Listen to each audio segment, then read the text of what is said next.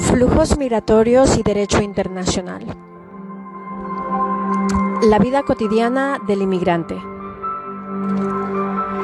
Aspectos laborales y jurídicos.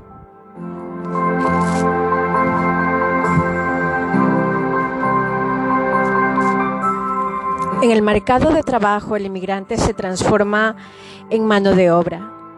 Datos importantes a destacar del inmigrante en España entre 1999 y 2005, el número de extranjeros con alta laboral en la seguridad social crecieron de forma muy rápida.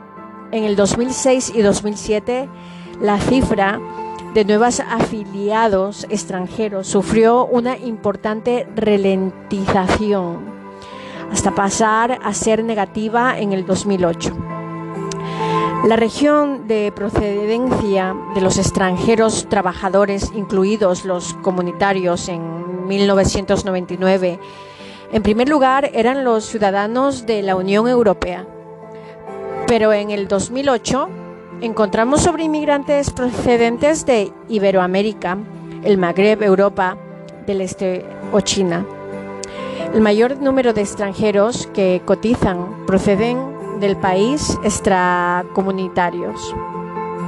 Por nacionalidades en la seguridad social, los rumanos son el colectivo con mayor afiliación según datos del 2010 seguidos por los marroquíes y los ecuatorianos, tras el descenso constante que venían sufriendo las altas extranjeras a causa de la crisis económica a finales del 2009. A principios de este año el número de extranjeros afiliados va incrementándose. La mayor tasa de afiliados a la seguridad social que en España se encuentra en las comunidades autónomas de Cataluña y Madrid que suman entre las dos más de 40% del total. Por sexo, la mayoría los trabajadores extranjeros cotizantes son hombres, el 56,5% y el 43,49% son mujeres. Los países con una mayoría de trabajadores masculinos son los procedentes de África, la que con pensan estos datos son las mujeres latinoamericanas, la composición de edad, es un indicador de, de las condiciones físicas, salud, horarios y condiciones psíquicas, más capacidad de adaptación. La mano de obra extranjera está menos envejecida que la autónoma. El continente más joven son los africanos, luego latinoamericanos, asiáticos, los más envejecidos son los trabajadores españoles, luego los europeos y por último los norteamericanos. La conclusión de todo esto es que hay un lento rejuvenecimiento de la mano de obra. La tasa de actividad en España es a principios de 2010 de 59,83% en los referente a la población extranjera. Su tasa de actividad se ha incrementado respecto a los últimos resultados de 2009 y se sitúa en 77,28%, mientras que en la población española el porcentaje es de 57,37% según el INE, la estructura por edad de los extranjeros. Como cuando pelean Se firmarán okay. sus pies sobre el monte de los olivos y le preguntarán qué heridas... A principios de este año, el 13.083% de los ocupados de nacionalidad extranjera, la tasa de desempleo en España asciende al 20,05% sobre el total de población activa. La tasa de paro de los españoles es de 18,01%, mientras que la de los extranjeros se sitúa en un 30,79%. Las ramas de actividad los sectores más afectados por la crisis han sido la construcción y el turismo en el caso español. El desempleo en la construcción y en la industria sigue creciendo mientras que la agricultura y los servicios han crecido en 2010. La tasa más alta de desempleo inmigrante se puede explicar porque la construcción y los servicios donde se concentran la mayoría de trabajadores inmigrantes, han sido sectores muy afectados por la crisis. Además, el grupo de edad al que ha afectado el paro en mayor medida se encuentra entre los 25 y 54 años, mientras que la medida inmigrante de edad es de 20 a 44. Si ha habido una tendencia hacia la ampliación de las ramas de actividad de los extranjeros diferente a las tradicionales. Servicio doméstico, agricultura y construcción. Estas nuevas ramas son la industria, el comercio y otros servicios.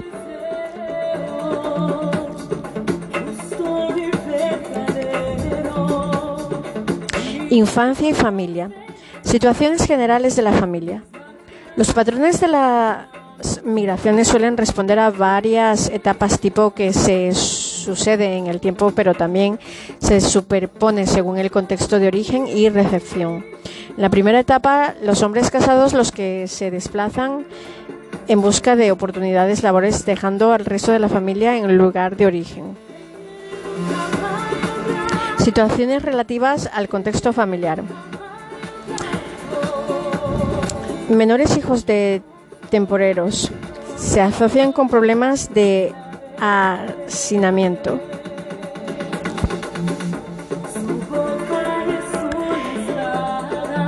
España. El organismo competente son el MTAS y el MIR. Ministerio de Trabajo y Asuntos Sociales, Instituto de Inmigración, Inseroplan, Nacional para la Integración Social de los Inmigrantes, financia a las comunidades autónomas y entidades ONGs, mediante convocaciones publicadas y subvenciones Ministerio de Trabajo e Inmigración, desde el 2008, Consejo de Ministerios de España. Inmigración y derechos humanos. Introducción. Aunque hoy se hable de los derechos humanos pensando que su reconocimiento, garantía, han sido un importante logro, ya consagrado de la sociedad moderna, lo cierto es que todavía existen importantes contradicciones que pueden hacernos dudar acerca de la realidad de tales derechos o al menos de la efectividad a su aplicación práctica. Aunque se hayan convertido en lo que algún autor ha denominado como nueva ética social para el siglo XXI, se aprecia una aparente contradicción entre la literatura que ensalza el tiempo de los derechos y la que denuncia la existencia de importantes colectivos sin derechos. Parece distintos esos derechos que se reconocen en las declaraciones internacionales, a menudo marcadas por una firme voluntad universalista y aquellos otros derechos que una buena parte de la humanidad de hecho no posee la proclamación de la existencia de unos derechos moralmente superiores que necesitan unas especiales garantías. No es suficiente para que en el ámbito de las políticas reales de cada Estado estos derechos se respeten y sean protegidos.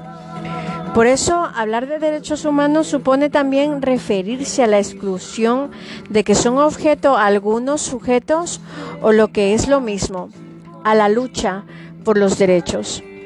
En esa lucha por reivindicar los derechos que van unidos a la dignidad de la persona y que como tales deberían predicarse a todo ser humano, la figura del inmigrante adquiere una especial relevancia en la pugna por conseguir el reconocimiento y garantía de los derechos humanos. El inmigrante se ha convertido en uno de los sujetos excluidos por excelencia, puesto que sus derechos van unidos a su situación administrativa la exigencia del requisito de regularidad o legalidad, tecnología que insiste en utilizar las actuales normativas sobre extranjería e inmigración que debe cumplir el extranjero para ser considerado sujeto de derechos, se convierte en el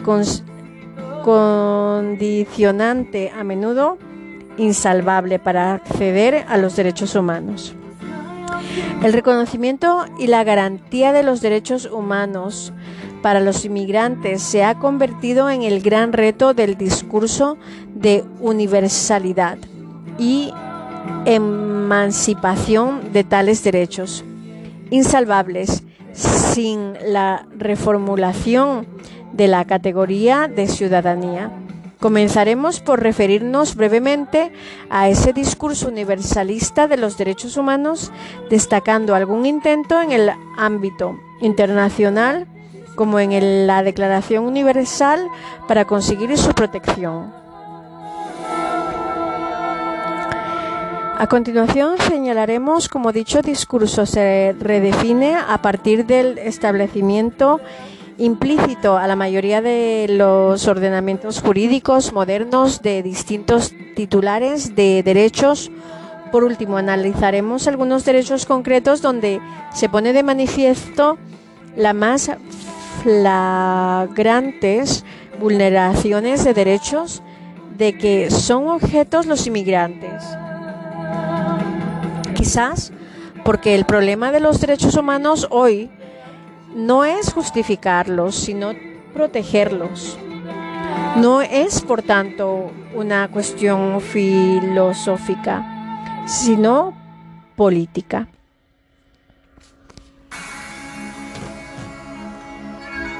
Una breve aproximación al discurso de los derechos humanos, la Declaración Universal de 1948. La historia de los derechos humanos está unida al esfuerzo por conseguir su universalización y puede explicarse como un recorrido que intenta superar o cuestionar lo de Lucas ha denominado círculos de exclusión. Es decir, esos círculos concéntricos en los que estaban encerrados los sujetos de derecho. Algunos autores entran entre ellos Peces Barba, prefiere utilizar el término de derechos fundamentales para intentar salvar así las críticas de que han sido objeto los derechos humanos. Tales como su imprecisión y ambigüedad. El término de derechos humanos haría referencia más a la titularidad, a los sujetos a los cuales pueden atribuirse tales derechos que al sistema de normas de los que lo sostiene y garantizan, donde hablaríamos de derechos fundamentales. Siguiendo a Ferrajoli, mantendríamos que la expresión derechos humanos se utiliza para designar aquellos derechos primarios de las personas que corresponden a todos los seres humanos, tales como la vida, la libertad, la salud o la educación Mientras que el término de derechos fundamentales se, referiría a aquellos derechos subjetivos que corresponde a todos los seres humanos en cuanto estén dotados del estatus de persona. Es decir, que tenga la condición de sujeto prevista por una norma jurídica que les permite ser titulares de situaciones jurídicas y autores de los actores de los actos que estas llevan aparejadas en cualquier caso. Atendiendo más a su justificación moral o más a su reconocimiento normativo, nos encontraríamos ante derechos que, por su especial relevancia, se consideran universales, indisponibles, inalienables, inviolables, intransigibles y personalismos y personalísimos. La evolución de los derechos humanos sintetizada en cuatro procesos, positivación, generalización, internacionalización y especificación. Está marcada por la firme voluntad de conseguir que estos derechos se prediquen y garanticen con carácter general respecto a todas las personas, entre los distintos instrumentos internacionales que han intentado abogar por la universalidad de los derechos humanos. La Declaración Universal de los Derechos Humanos, aprobada el 10 de diciembre de 1948 por la Asamblea General de las Naciones Unidas, constituye una de las mayores pruebas históricas del consensus omnius gentium. Recoge un sistema de valores que han de considerarse como universales, no solo como principios, sino de hecho, ya que, como señalaba Bobbio, el consenso sobre su validez e idoneidad para regir la suerte de la comunidad futura de todos los hombres ha sido explícitamente declarado. Sin detenernos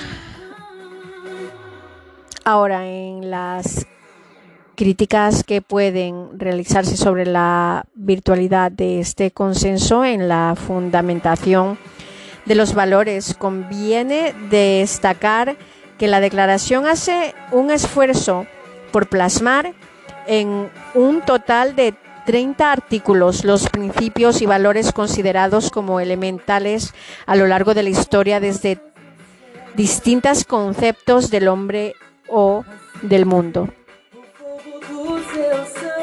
La declaración se considera como una especie de derecho superior que va más allá del ámbito de los estados partiendo de la dignidad de la persona humana, comienza consagrando los derechos de la libertad e igualdad, señalando que toda persona, por el hecho de, de serlo, tiene reconocidos los derechos que la declaración recoge.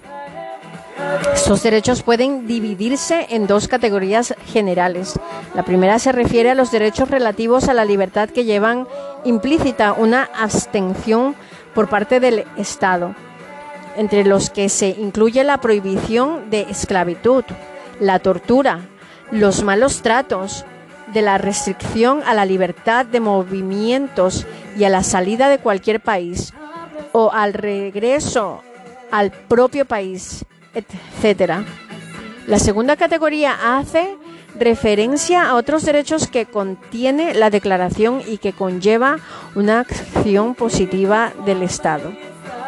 Dentro de esta categoría encontramos, por una parte, los derechos procesales y políticos y por otra, los sociales entre los procesales y políticos. Se recogen el deber de los estados y de conceder a todos por igual una protección legal a través de los tribunales independientes y la posibilidad de participación en el gobierno del país a través del derecho de sufragio universal. Entre los derechos sociales se consagran desde el derecho a la seguridad social, al trabajo y a la remuneración equitativa, hasta el derecho a la educación, a la participación libre en la vida cultural de la comunidad. A pesar de esfuerzos como el de la Declaración Universal de Naciones Unidas, la discusión acerca de la universalidad de los derechos no solo sigue estando abierta, sino que parece que ha adquirido en los últimos tiempos un especial significado ante las vulneraciones de tales derechos, no ya por los estados que no han ratificado dichas declaración, lo cual tampoco sería un justificante para su incumplimiento, sino también por parte de aquellos que se consideran su acerrimos defensores. El aumento de la multiculturalidad y de la diversidad ha puesto de manifiesto que descargarlos para ver sin conexión o Ok. Em, bueno, nos quedamos en por esta parte de aquí. Las violaciones a los derechos son frecuentes hacia los inmigrantes. Inmigrantes latinos demandando papeles de persona, papeles de persona no de esclavo. Además, esa voluntad universalista que parece que debe caracterizar a los derechos humanos ha sufrido en su aplicación una importante transformación que participa prácticamente la desvirtúa como señal de Lucas. A propósito del 50 aniversario de la Declaración de 1948 y poniendo en cuestión el ideal emancipatorio al que los derechos humanos ha ido, Tradicionalmente unidos asistimos a la actualidad a lo que puede denominarse como embes del universalismo, para conseguir que los derechos humanos sean reconocidos a todas las personas atendiendo a su igual dignidad humana. A estas se les exige que renuncien a buena parte de lo que contribuye a configurar su propia esencia, a cuestiones tan elementales como su lengua, su cultura, en el intento de unificar al titular de estos derechos, esta tendencia se evidencia en nuestros días en el caso de los extranjeros inmigrantes, que se han convertido en uno de los colectivos que mayores vulneraciones de sus derechos sufren en el propio seno de los estados occidentales que defienden y consideran como propio el discurso de los derechos humanos. La reivindicación de la universalidad de los derechos humanos se enfrenta hoy a un gran desafío. Asegura a cada individuo tales derechos en el marco de los ordenamientos jurídicos de los respectivos estados construidos en base a la nación de ciudadanía que tiene como principio inspirador y de funcionamiento la negación de buena parte de los derechos a los no ciudadanos. Parece olvidarse que la idea de emancipación que debería reflejar los derechos humanos concretaba en los distintos ordenamientos a través de los derechos fundamentales. No puede suponerse una renuncia a las exigencias concretas no debe exigir la transformación de los agentes antes de protegerlos, sino que, como mantiene Ferrajoli, el derecho tiene que ser una ley del más débil, una forma de asegurar que los sujetos todos, y entre ellos especialmente los más desfavorecidos, tienen garantizados sus derechos. La superación de la ciudadanía como pauta delimitadora del acceso de los derechos se convierte, como veremos a continuación, en el requisito imprescindible para conseguir esa ley del más débil, que sea alternativa a la ley del más fuerte que impera en ausencia de aquella, la titularidad de los derechos. El intento de llevar a la práctica el resto a la garantía de los derechos humanos se realiza a través de los respectivos ordenamientos nacionales basados en la diferenciación entre ciudadano y extranjero. Se insiste a las distintas legislaciones estatales, especialmente en las normas encargadas de regular la extranjería es una ciudadanía íntimamente ligada al concepto de la nacionalidad, exclusiva y excluyente siguiendo la tradición de la cultura jurídica continental que la ha utilizado esta noción únicamente en el sentido de distinguir al ciudadano del extranjero desde el punto de vista de los derechos y deberes. Se crea así una cierta confusión entre pertenencia y ciudadanía, que se utiliza para delimitar el acceso a los derechos y a la satisfacción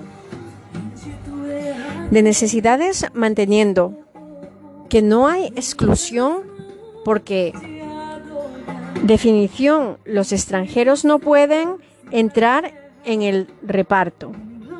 Este reparto de derechos que se establece y se acepta como natural solo puede cuestionarse si se niega la diferencia inicial sobre la que éste se asienta, la ciudadanía.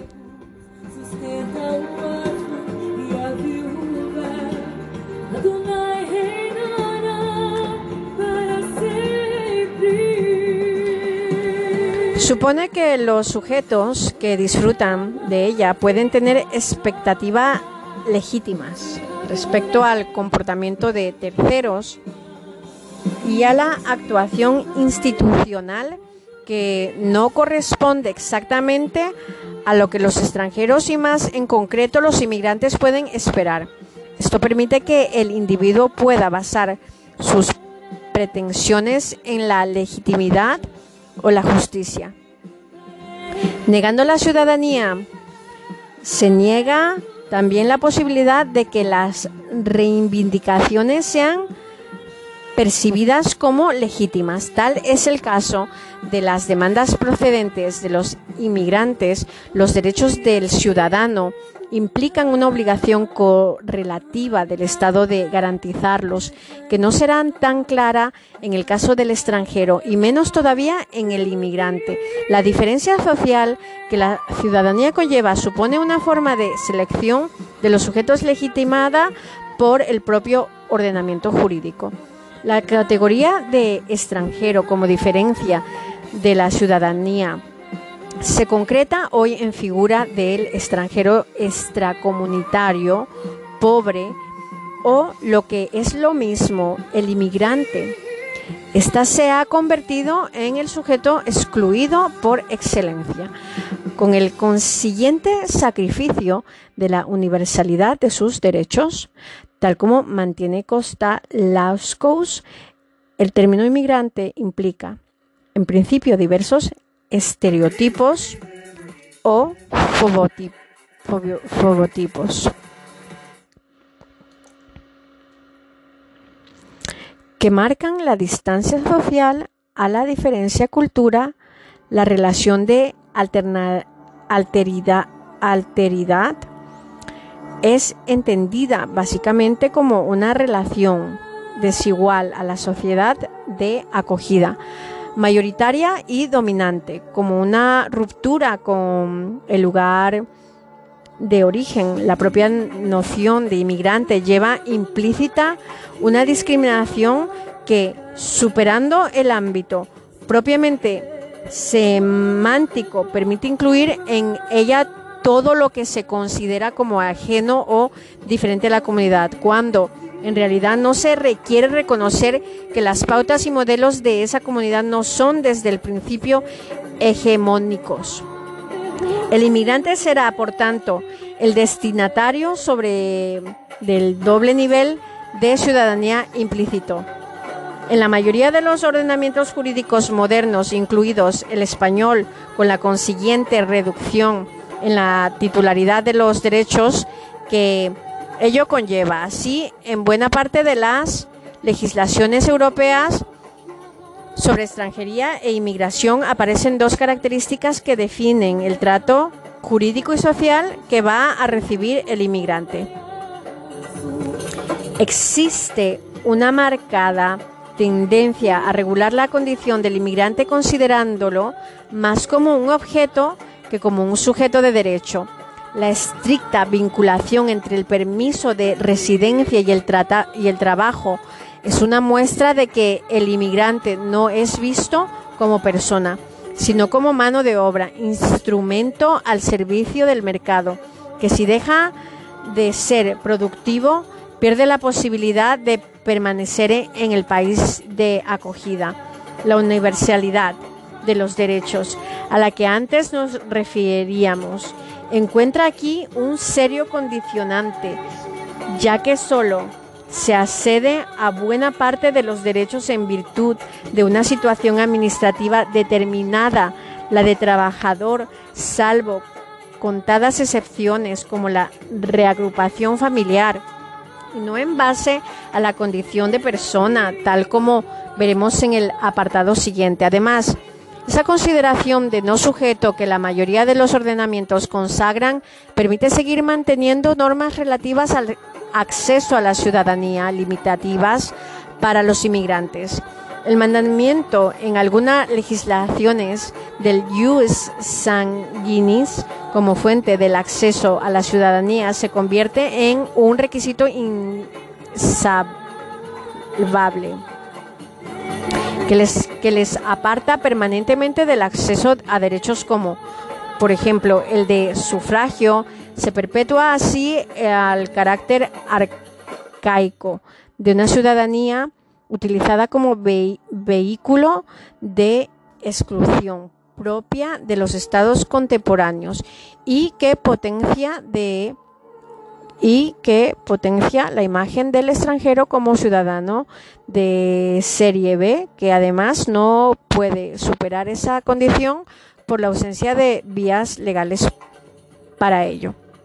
El doble nivel de ciudadanía se aprecia también en las relaciones de los inmigrantes con la administración, la propia existencia de un derecho administrativo y algunas disposiciones penales exclusivamente aplicables a los, a los extracomunitarios constata esta semiciudadanía.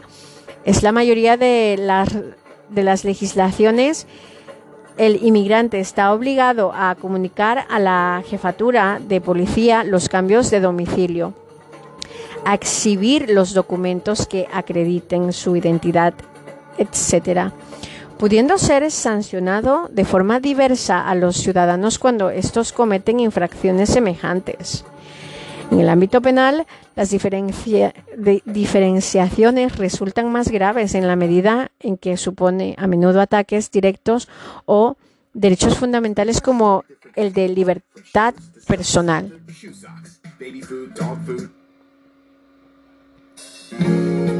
El ordenamiento, el ordenamiento jurídico con unas leyes de extranjería represivas con buena parte de los sujetos a los que deben aplicarse. Potencia una determinada actitud en la actuación de las instituciones favorecen la desigualdad en las prácticas cotidianas. Autores como Wibiorka hablan incluso de un racismo institucional que es aquel que está arraigado en las instrucciones públicas, permitiendo la exteriorización, exteriorización de perjuicios y el trato discriminatorio. Lo peor es que ese derecho específico de los inmigrantes y las prácticas diferenciadoras que conlleva aparecen legitimados por el propio ordenamiento y son aceptados sin cuestionarse como producto de la exclusión natural a la que antes me refería. El control de la vida pública y privada del inmigrante a través de la policía lleva a confusiones significativas. De hecho, en las jefaturas de policía pueden encontrarse indistintamente desde el inmigrante que no ha mostrado sus papeles en una identificación rutinaria, hasta el atracador que acaba de ser detenido, como si sus delitos fueran iguales. La asociación posterior que hace buena parte de la sociedad entre inmigrante y criminal no resulta extraña. Los ordenamientos jurídicos establecimiento previsiones concretas y diferentes para los inmigrantes fomentan la figura de inmigrantes como sujeto peligroso, culpable de antemano. Con estas bases como punto de partida, la ciudadanía se convierte en el elemento clave que asegura la servidumbre del extranjero, como si tal consideración no afectara para nada a la universalidad de los derechos. Al contrario, del planteamiento que se ha impuesto en la actualidad, la propia lógica de la ciudadanía, como señala Costalascous, debería implicar una integración funcional dentro de la sociedad, para lo cual se exige una adecuada regulación de las condiciones de estancia y permanencia de un Estado. La posibilidad del ejercicio de derechos humanos en un intento de lograr una coherencia jurídica que no depende de la situación administrativa, ambas condiciones pueden sucederse, pero para ello es necesario que la legislación actúe como elemento de evolución. En la actualidad aparece que la vía elegida, como veremos en el apartado siguiente, es justamente la contraria. La precaria regulación de las condiciones de entrada y permanencia en los países de acogida y la vinculación de los derechos a la situación administrativa en las que se encuentra el inmigrante son las pautas dominantes. La concreción legislativa del discurso de los derechos humanos restricciones para los inmigrantes. Como advertimos, el reconocimiento y la garantía de los derechos humanos de los inmigrantes pone a prueba el carácter emancipador de tales derechos. Sin embargo, La concreción en normas positivas de los derechos previamente considerados como humanos ha supuesto, al menos en las más recientes legislaciones de extranjería de los Estados europeos, una importante reducción y matización del significado ordinario de tales derechos, sirviéndonos de tres niveles distintos de tres de derechos demostrados cómo se reformulan a través de las leyes de extranjería los derechos humanos para aplicarse a los inmigrantes de forma distinta y a mi juicio del todo injustificada por su ausencia de legitimidad. No puede perderse que de vista el hecho de que estamos ante derechos que deberían ser universales, salvo que se acepte la exclusión natural, lo que obviamente ningún ordenamiento admite de forma implícita. Los derechos que utilizaremos como ejemplo son el de libertad, el de igualdad, por una parte, los derechos sociales concretados en trabajo, vivienda, salud y educación. Por otra, y los derechos políticos y en, y en concreto el derecho de sufragio como paradigma de la exclusión de que el extranjero es objeto. Libertad e igualdad.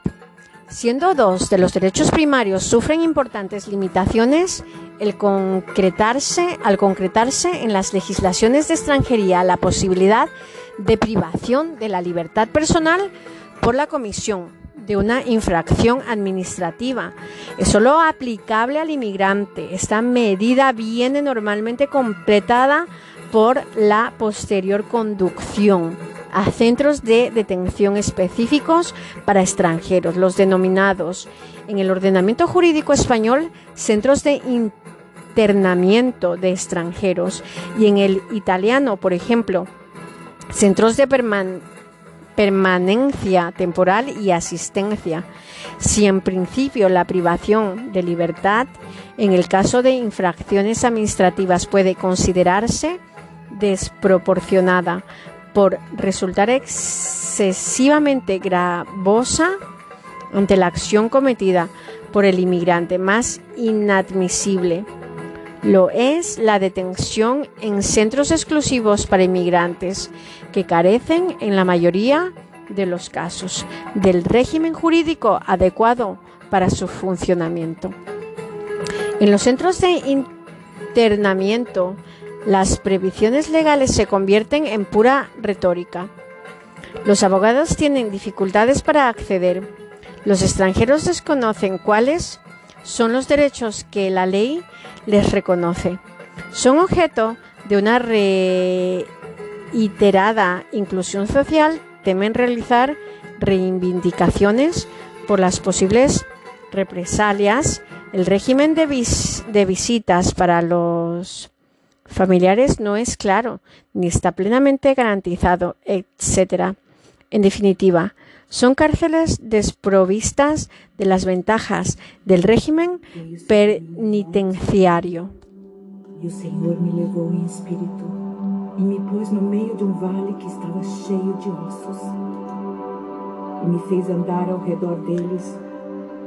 La detención y posterior conducción a los centros de internamiento es el testimonio más evidente de que existe un derecho especial para los extranjeros. Se crea para el inmigrante un ordenamiento separado que neutraliza las garantías sustanciales y procesales propias del sistema penal, pero toma medidas coercitivas de la libertad personal que en dicho sistema penal tiene el carácter de excepcionales. El extranjero intentando es así objeto de verdaderas medidas penales sin las garantías que están conllevan.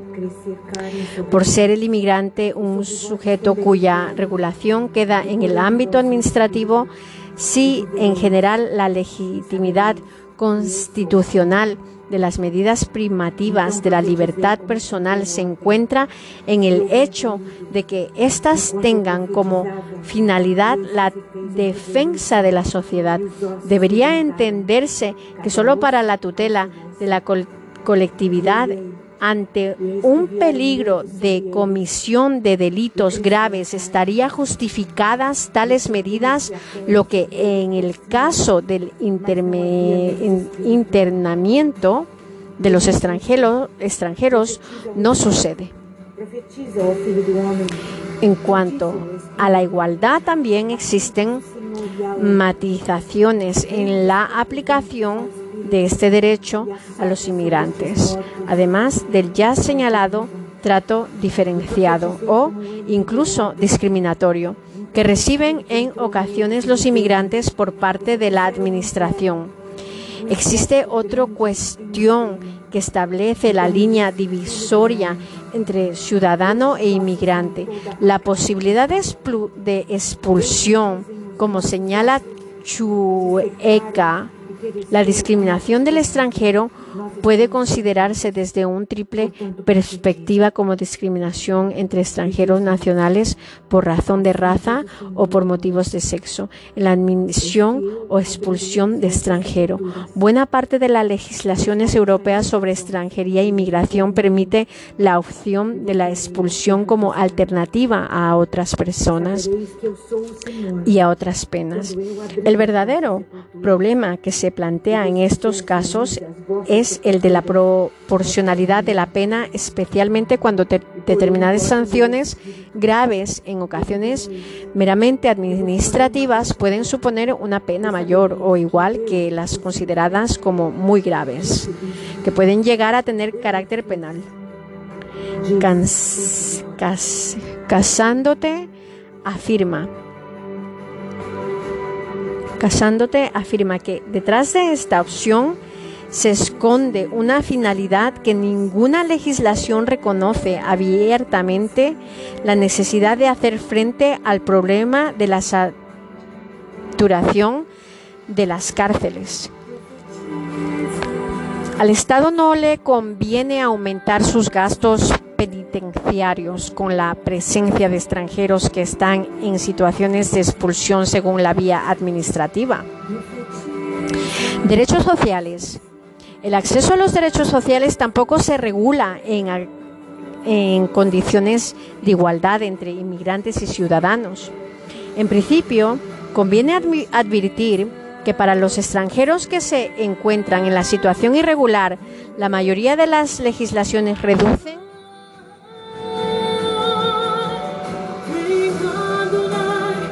los derechos sociales a su mínima expresión, reconociendo básicamente la cobertura sanitaria en situaciones de emergencia, el derecho a la educación para los menores extranjeros.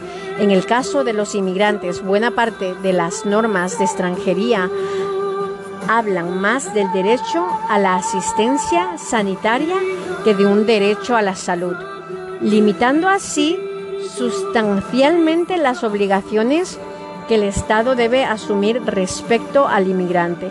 Lo mismo ocurre en el supuesto del derecho a la educación, que solo se garantiza con carácter universal en sus niveles primarios, también obligatorios para la población autóctona, sin generalizar el acceso a la enseñanza superior a la universidad.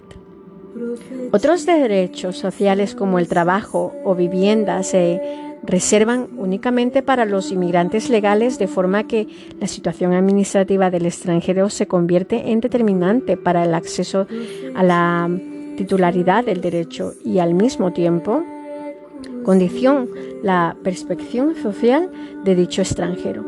La exclusión de las políticas sociales de acceso a la vivienda que son objeto los inmigrantes en situación irregular condiciona junto con otros factores, la marginidad en la que estos se ven obligados a vivir. Es evidente que el facilitar el acceso a la vivienda debe ser uno de los elementos fundamentales de toda política de integración, no solo de los inmigrantes, sino también de los colectivos autóctonos, migran, marginados, en la medida en que ésta suele utilizarse como mecanismo exclusivo de importantes sectores de la población. Wibiorka destaca a propósitos de la sociedad francesa, aunque podría extenderse a otros casos como el español, como la negociación de derechos de la vivienda, reafirma la exclusión de que son objetos solo inmigrantes en dos sentidos, espacial y social puesto que la ubicación de la vivienda facilita la, conexión con poblaciones extranjeras del mismo origen o de otro, que el principio presentan intereses semejantes antes que la relación con la población autóctona. Además, en la práctica, la oferta privada de alojamientos es distinta para los inmigrantes en condiciones más estables. When you need affordable healthcare for all ages and stages, lean on Molina Healthcare. Molina has 40 years of experience caring for moms, kids, and families.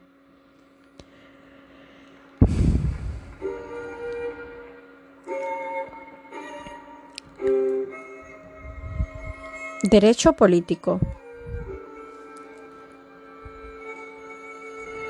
Dentro de los derechos políticos nos referimos en concreto al derecho de sufragio como prototipo de derechos de participación, aunque algunas legislaciones de extranjería han reconocido en los últimos tiempos el derecho al voto de los inmigrantes. Al menos en las elecciones en el ámbito local, lo cierto es que estamos todavía lejos de que realmente sea considerado como un derecho universal. El principio de reciprocidad, muy limitativo, continúa siendo uno de los principales a la hora de regular el voto de los inmigrantes, reclamar a los respectivos gobiernos que lleguen a acuerdos de reciprocidad con los países de origen de los inmigrantes. No es suficiente para conseguir la aplicación de derecho al voto, ni siquiera en los niveles municipales, por varias razones. La diversa protección procedencia de los inmigrantes hace pensar que aunque se lograse el acuerdo con unos países, no podría lograrse con todos, con lo cual algunos extranjeros tendrían derecho al voto y otros no, dependiendo de su nacionalidad. Los acuerdos de reciprocidad solo podrían realizarse con países democráticos de forma importantes grupos de inmigrantes quedarían excluidos por proceder de país con un régimen dictatorial. Mientras continúa la reciprocidad, el derecho de sufragio de la mayor parte de los inmigrantes seguirá siendo un derecho expectante que pasará a la categoría de derecho real y efectivo.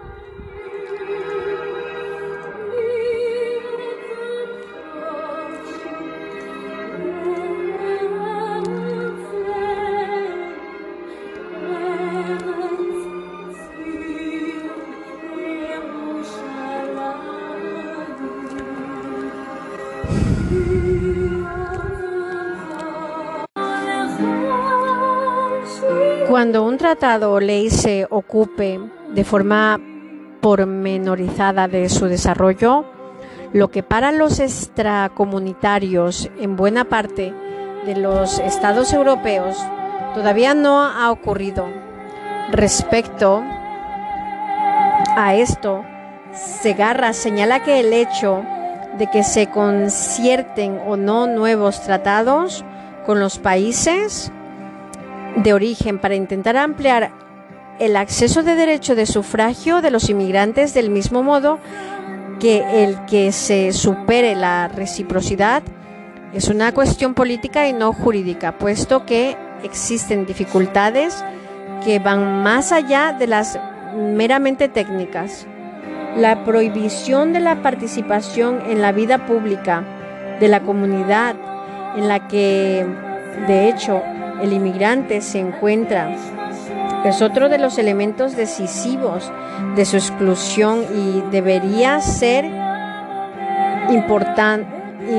incompatible con políticas como la española, que dicen querer apostar por la integración del colectivo inmigrante, la perpetuación del modelo paternalista, en virtud de cual el inmigrante debe asumir las normas que le sean impuestas sin participar en la elaboración de las mismas, supone una de las más claras fracturas del sistema democrático que inspira el funcionamiento de la mayor parte de estados que niegan el derecho de sufragio activo y pasivo al inmigrante.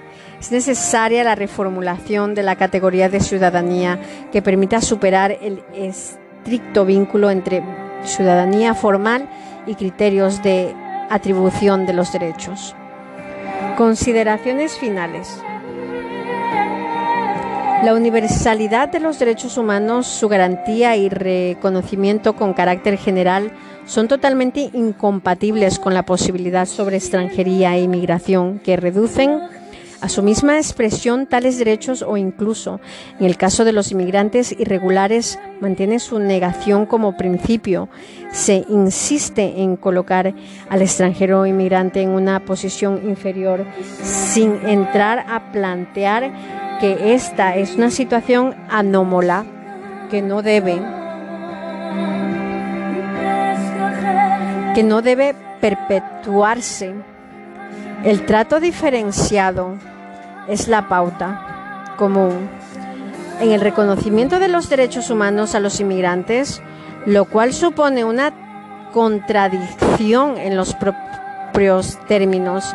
La construcción de una pirámide jurídica que sitúa en su base al inmigrante indocumentado por opciones al ciudadano, que se encuentra en el punto más álgido, contradice al ideal universalista de los derechos humanos. Llevan asociado, puesto que impide al inmigrante, en virtud de su situación administrativa, el pleno disfrute de tales derechos. Para el replanteamiento de las políticas sobre inmigración mantenidas hasta el momento en la mayor parte de los estados europeos es necesaria la superación de la vieja noción de ciudadanía, concebida como una situación privilegiada para dar paso a una nueva concepción que incluya al inmigrante considerando como persona una ciudadanía que constituya un estado jurídico estable para el extranjero, asegurándole que goza de iguales derechos que el resto de la comunidad. Los derechos humanos no son derechos del ciudadano, sino de la persona. Por tanto, sus restricciones no pueden sostenerse en base a la, separación entre ciudadanos y extranjeros. Estos derechos no deben condicionarse a un pacto en el que desde el principio los inmigrantes han sido excluidos. Con ello, se vulneran las más elementales exigencias del Estado de Derecho de legitimidad democrática, domesticando, como advierte Habermas, el poder puro y simple a través del derecho legitimado. La insistencia en ese pacto de adhesión a una comunidad personalizado, a la figura de la ciudadanía, en que únicamente los elegidos pueden participar, se justifica tan solo en la voluntad asumida por la mayoría de las legislaciones modernas de mantener el cierre social en un buen número de sujetos. De hecho, se encuentran en la comunidad, pero que derecho no existe. Que de derecho no existen. ¿Acaso se piensan que así será posible dotar de mayores garantías a los derechos de los ciudadanos?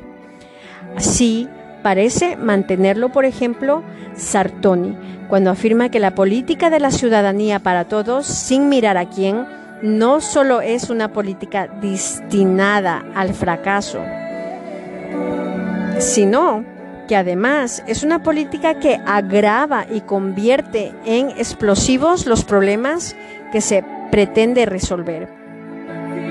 En esta línea, el mencionado autor propone no solo una ciudad propone no solo una ciudadanía exclusiva y excluyente, sino una selección de los inmigrantes según se les considere o no como integrables.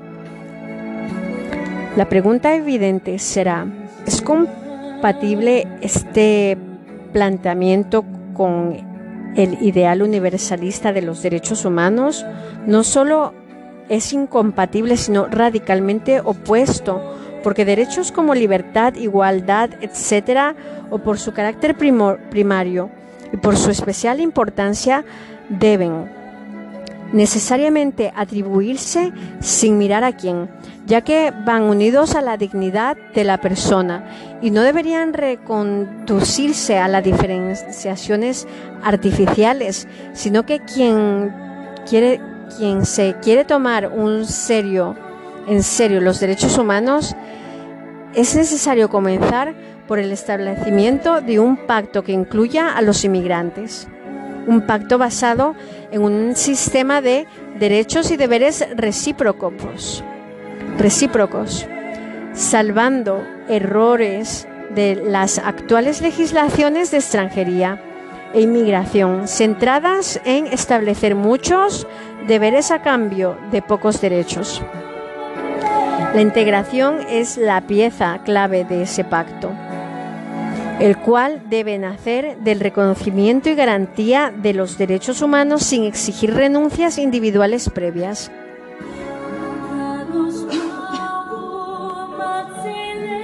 Si se quiere tomar en serio los derechos humanos, es necesario incluir a los inmigrantes. Derechos humanos. Hablando de flujos inmigratorios y derechos internacional, Lectura obligatoria, migraciones y protección de los derechos humanos. Anexo de lectura obligatoria, migraciones y derechos internacional. Flujos inmigratorios y derecho internacional. Migraciones y protección de los derechos humanos. Tabla de contenido. Introducción. La conducción jurídica del individuo. Fuentes de derecho internacional de los derechos humanos. La promoción y la protección de los derechos humanos, órgano, mecanismo internacional de protección. La protección de los derechos humanos y de los migrantes y de los trabajadores migrantes. El asilo y el refugio en el derecho internacional de los derechos humanos. La protección de los derechos humanos en situaciones internas. bibliografía. Introducción. La Organización Internacional para las Migraciones, OIM, tiene por mandato encauzar una migración ordenada y humana, ayudando a proteger los derechos de los migrantes en cooperación con los Estados miembros para encarar los problemas relacionados con la migración.